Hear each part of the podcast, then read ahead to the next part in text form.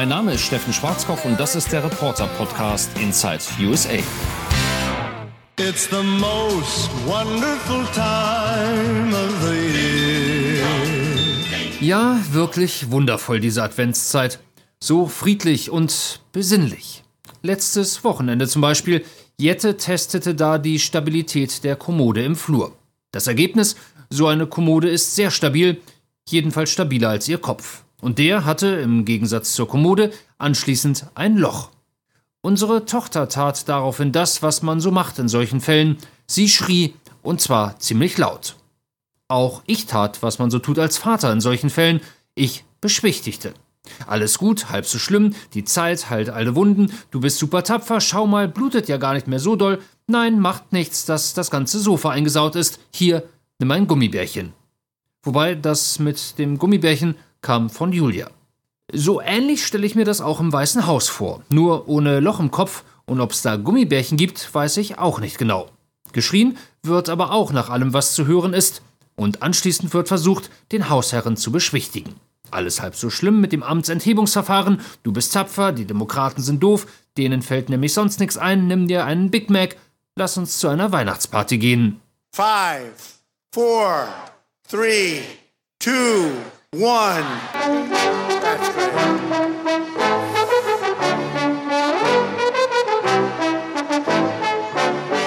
Und schwupps, schon ist die Welt wieder in Ordnung. Donald Trump ist zuletzt zu ziemlich vielen Weihnachtsfeiern gegangen, vielleicht auch, weil das mit dem Amtsenthebungsverfahren einfach kein Ende nehmen will. Da braucht man schon ein wenig Ablenkung als Präsident. And at Christmas we remember this eternal truth.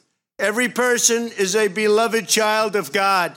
Ich selbst bin zwar nicht Präsident und soweit ich weiß, will mich auch niemand meines Amtes entheben, ich bin trotzdem bei ziemlich vielen Weihnachtsfeiern.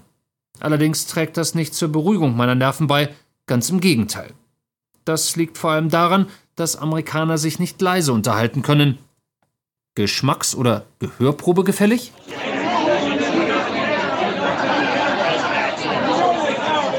Das war letztens bei einer Veranstaltung namens Parents Social, einer Schulveranstaltung für die Eltern der Erstklässler.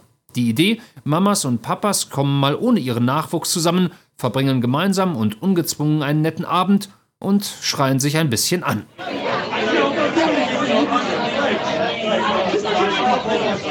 Mein Problem ist, ich kann da nicht mithalten. Mir fehlt das Röhrige in der Stimme.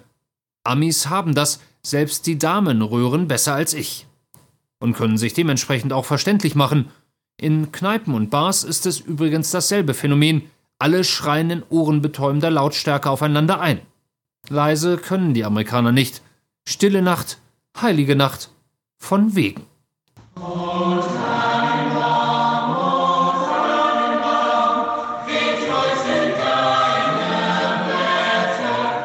Das war dann letztes Wochenende bei uns in der Kirche. Ich weiß nicht, ob ich das schon mal erwähnt hatte. Wir gehen ziemlich regelmäßig sonntags in den Gottesdienst bei uns in Bethesda. Julia und Jette singen sogar in der Band mit.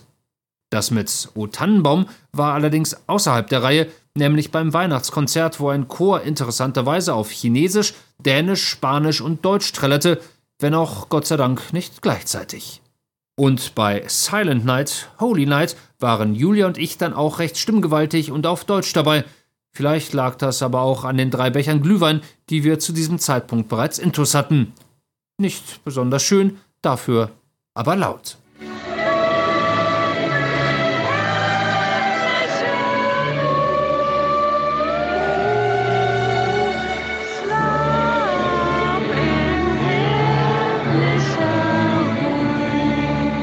Laut war es letztens auch bei mir im Büro, wobei eigentlich war es nicht so schlimm wie erwartet.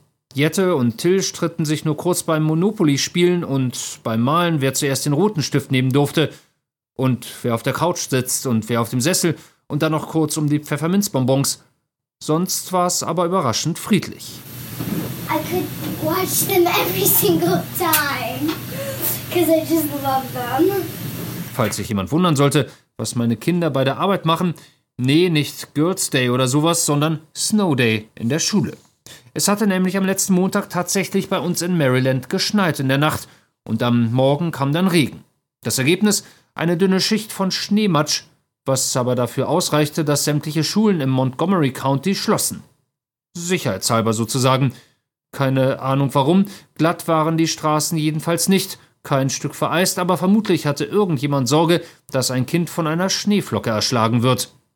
Amerikaner, muss man wissen, sind ständig sehr besorgt um die Sicherheit der Kinder.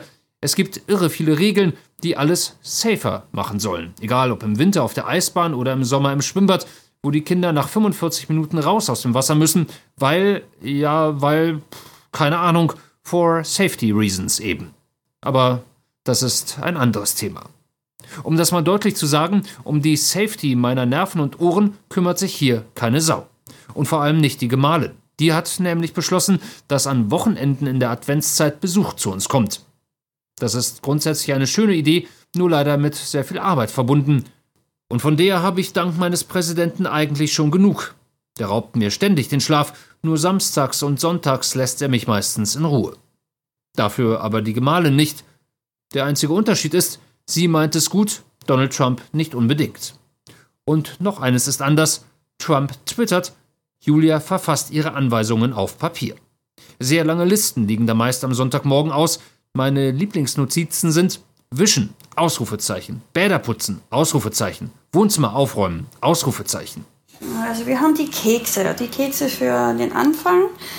Dann haben wir den Truthahn im Ofen. Die Soße muss ich später noch machen. Mais mache ich auch später. Süßkartoffeln haben wir fertig. Julia probiert derweil Rezepte für neue Kuchen und Plätzchen und Eissorten aus, verwandelt die Küche in ein großes Experimentierlabor, ruft ab und zu Anweisungen mit Ausrufezeichen wie zum Beispiel Mehl schütten, jetzt, langsam, nicht zu viel, das Eigelb.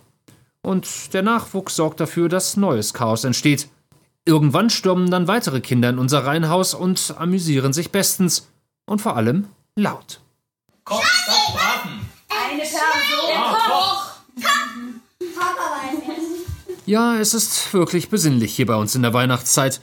Wobei man die Amerikaner in einem Punkt auch mal loben muss, die Vorweihnachtszeit beginnt, ob zu Hause oder in den Läden und Geschäften, tatsächlich erst im Dezember oder zumindest nach Thanksgiving und das Erntedankfest wiederum findet immer am vierten Donnerstag im November statt. Dann geht's aber so richtig los, auch in Sachen Geschenke. Wer noch nichts für die liebende Heim hat, dem sei an dieser Stelle die Seite mit Trump-Präsenten wärmstens empfohlen. Da kann man zum Beispiel bestellen, Zitat, das Weihnachtsgeschenk, das die Linken garantiert nicht unter dem Baum haben wollen, Zitat Ende, nämlich ein wunderschönes halbautomatisches Gewehr als Spielzeugwaffe für 8,95 Dollar.